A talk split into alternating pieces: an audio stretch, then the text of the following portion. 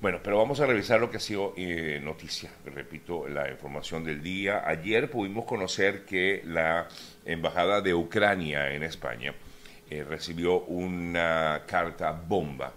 Eh, un empleado de la Embajada de Ucrania en Madrid resultó herido, aunque leve, pero resultó herido. Luego de la explosión de este artefacto en la sede diplomática, fue evacuado el lugar y, por supuesto, la persona llevada al hospital se encuentra con bien, pero el explosivo se encontraba en un sobre que había recibido este empleado herido. La policía activó toda una política, todo un protocolo antiterrorista, acordonó la zona, por supuesto, en la que se ubica la embajada ucraniana en el noreste de la capital de España. Pero esto no quedó allí, sino que en horas de la mañana de hoy, eh, por lo menos en esta zona del mundo, eh, pudimos eh, conocer que algo similar también ha ocurrido en Em, otras partes de España, porque según servicios de seguridad de la presidencia del gobierno español, interceptaron eh, un sobre con material explosivo dirigido al jefe de España, jefe del gobierno español, eh, Pedro Sánchez. Aunque no fue registrado esto en el día de ayer, sino el pasado 24 de noviembre, es hoy cuando se da a conocer esta información. Así como le llegó al presidente del gobierno español, también le llegó otro sobre sospechoso del Ministerio de Defensa dirigido a la ministra Margarita Robles, detectado por los servicios de seguridad del departamento que avisaron a los equipos policiales de desactivación de explosivos en TEDAX.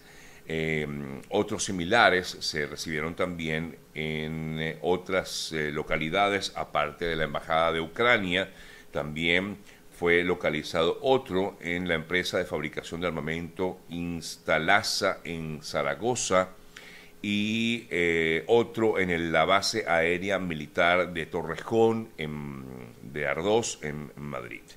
Con respecto al que fue enviado al presidente del gobierno español, eh, fue enviado por correo postal ordinario, el ministerio recalca que a la espera de cuáles son los resultados definitivos del análisis que se le hace a este sobre, podría contener una sustancia similar a la que se utiliza en los artefactos pirotécnicos, informó el Departamento de Seguridad de la Presidencia del Gobierno español, y por lo tanto pues, se han activado todos los protocolos eh, necesarios, pertinentes, eh, eh, y em, gracias a Dios ninguno de estos ha explotado, a excepción de lo que sí ocurrió en la embajada de Ucrania. Eh, aunque ya como informaba, pues la persona se encuentra en buenas condiciones, a pesar de haber sido herido por, esta, por este explosivo. Me recordó así mucho eh, esto cuando, ¿se acuerdan de los, bueno, de los de mi época? Los sobres bomba que fueron enviados en su momento también en Venezuela eh, a varios magistrados del Tribunal Supremo de Justicia, en ese entonces Corte Suprema de Justicia. Recuerdo inclusive que a mí me tocó el momento en el que llegó uno de ellos al tribunal, a la corte. Mm, yo estaba allí como reportero esperando una decisión que estaba en esos momentos tomándose la decisión eh, relacionada con los juicios que se le seguían a Carlos Andrés Pérez y a Jaime Lucinchi en la corte. Y recuerdo que estábamos nosotros esperando allá en la corte y de pronto se escuchó una explosión impresionante. Y nosotros salimos corriendo del lugar donde estábamos, que estábamos en la sala de prensa de la Corte o del Tribunal Supremo de Justicia y cuando salimos vimos a un joven que lamentablemente mm, bueno, perdió una de sus manos porque fue justamente él a quien le tocó abrir el sobre. Estos sobres llegan, digamos, al secretario del, magistrado, en este caso le llegó a él, eh, y este joven abre el sobre y le explota. Imagínense ustedes en prácticamente, bueno, eh, le, explotó y, y, lamentablemente perdió la, perdió la mano. Eh, Hugo se llamaba, me acuerdo él.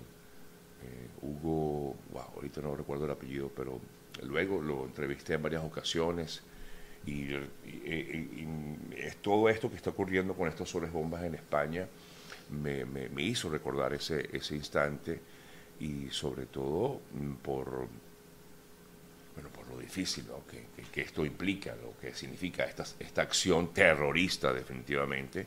Fue una acción terrorista, recuerdo que para aquel momento en Venezuela se responsabilizó al equipo dirigido por Henry López Cisco, si no me equivoco, sí, era por López Cisco y un grupo de personas que estarían supuestamente, eh, intentaría eh, en ese momento hacer llamar o llamar la atención del eh, máximo tribunal del país. Bueno, increíble que estas cosas todavía pues ocurren y de esta manera además llegaban por correo ordinario como ocurrió en el caso de España.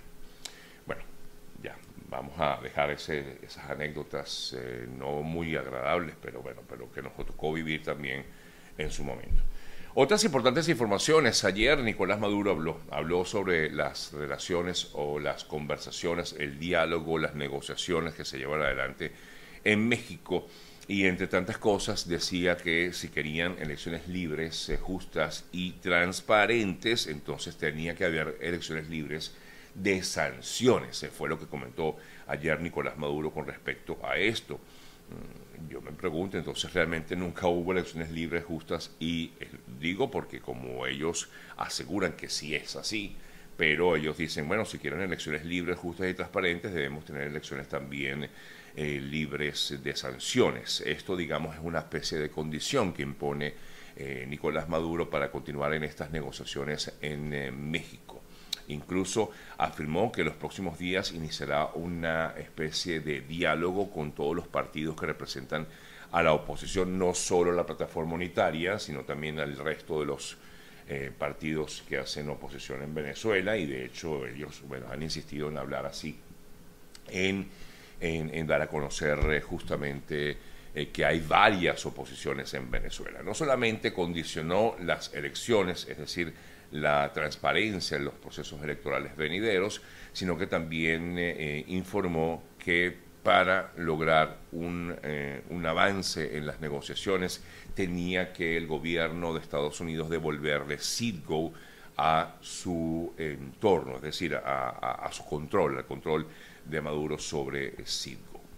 Eh, igualmente, a pesar de que está en este proceso de negociación, ayer Maduro calificó de golpistas y terroristas, una vez más, a los miembros de la plataforma unitaria, luego de varios días de haberse reanudado estas conversaciones en México eh, con la mediación de Noruega. Por su lado, Jorge Rodríguez, como representante del régimen en estos acuerdos, aseguraba que justamente este acuerdo suscitado, suscrito, mejor dicho, en México, es un acta de rendición de la oposición venezolana.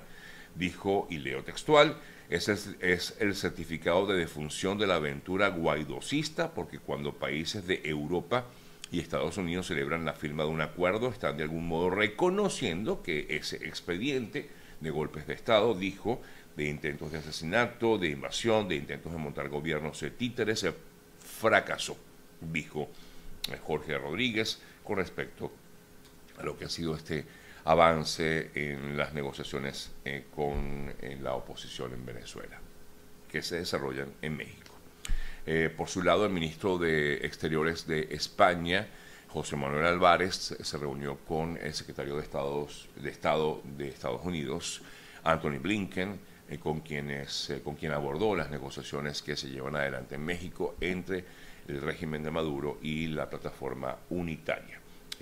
Información que fue justamente dada a conocer por parte de los gobiernos de los dos países, de España y de Estados Unidos, que ambos habían hablado sobre el tema y que hubo perspectivas y coincidencias entre ambos funcionarios en la necesidad de que se dé un diálogo real y fructífero en estas negociaciones. Bueno, cambiamos de tema, vamos a otras importantes informaciones eh, también registradas en las últimas horas y entre otras eh, noticias, bueno, podemos destacar eh, noticias que nos vienen a esta hora. Bueno, vamos a revisar lo que pasó ayer en el Mundial de Fútbol, cuatro clasificados más, en lo que es hacia los octavos de final en el día de ayer pudimos ver los cuatro juegos celebrados en eh, Qatar, en parte del Mundial de Fútbol. Eh, vimos el eh, triunfo en el día de ayer de Túnez contra Francia, que tuve la oportunidad de verlo, no he visto todos los partidos, este lo tuve, pude, pude verlo y en los últimos segundos eh, Griezmann anotó un gol que luego fue, em, fue anulado por el VAR, pero igual Francia logra clasificar a la siguiente fase pero Túnez, a pesar de haberle ganado a Francia, no logró su pase a los octavos de final, sino que clasifica Polonia, eh, perdón, eh, eh, Australia en ese grupo. Clasificar entonces Francia y Australia para los octavos de final. Australia le ganó un gol por cero a Dinamarca. Y en el otro grupo que ayer celebró juegos fue el grupo C. Argentina le ganó a Polonia dos goles por cero y México le ganó a Arabia Saudí dos goles por uno. A pesar del triunfo de México se quedó a, a poquito de poder lograr la clasificación, ya que por diferencia de goles, pues Polonia le gana a México, que tienen los mismos eh, puntos en este, en este grupo, el grupo C, y por lo tanto entonces clasificaron Argentina y Polonia para los octavos de final. ya viendo un poco cuáles van a ser esos partidos que se van a escenificar en los cuartos de final, Argentina se va a medir contra Australia y Francia contra Polonia. Los otros eh, dos que ya están listos también son los encuentros entre Holanda y Estados Unidos y eh, Senegal contra Inglaterra. Hoy se definen los últimos eh, cuatro puestos, ya que para el día de hoy habrá nuevos encuentros. Eh, entre hoy y mañana, perdón, entre hoy y mañana, hoy se definen dos puestos más. el primer el primer partido está, bueno, hay dos partidos a las 10 y dos partidos a las 2. a las 10 está el de Croacia con Bélgica y Canadá y Marruecos. Y en el grupo E, Japón y España, que definitivamente es el eh, más difícil de todos, eh, el grupo E, y Costa Rica con Alemania. Eh, ya veremos si Alemania logra clasificar, se las, ve, se las tiene muy difícil Alemania en esta oportunidad para la clasificación.